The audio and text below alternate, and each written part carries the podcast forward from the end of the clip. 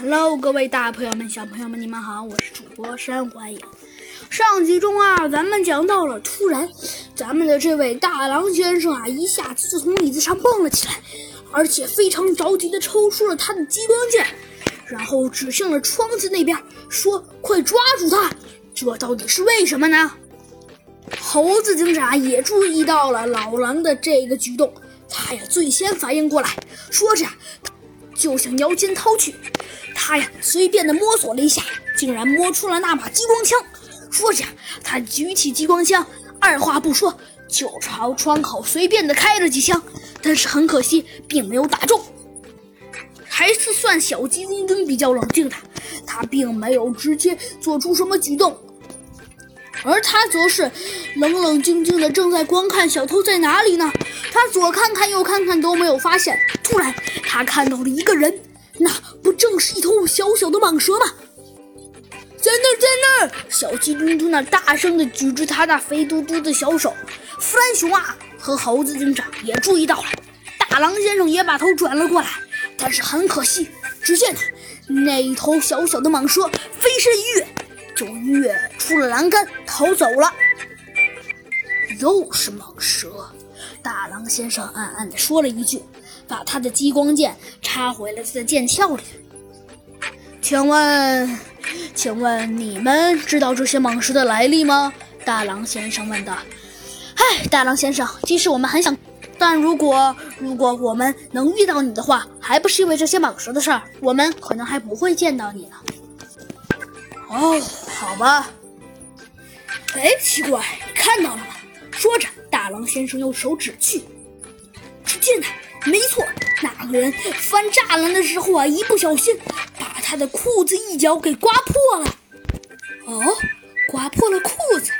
猴子警长微微一笑，说道：“好，既然有线索了，那找出凶恶可能就简单了。”说着，猴子警长和小鸡墩墩，还有弗兰熊和大狼先生，就走到了犯人跳墙的那块儿。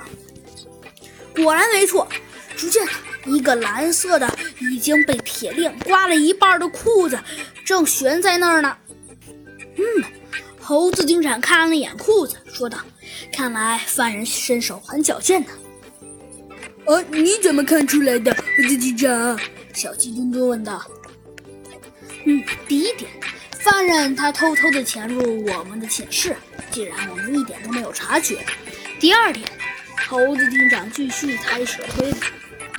第二点，你看，犯人翻墙的时候，居然能以这么快的速度，并且裤子还被刮破了。如果按常理来说，一个普通人的身手来讲，裤子被刮破的话，除非他的冲击力特别大，要不然裤子一定会被牢牢的勾住的。这么说可以说明他的跑步速度是极快的。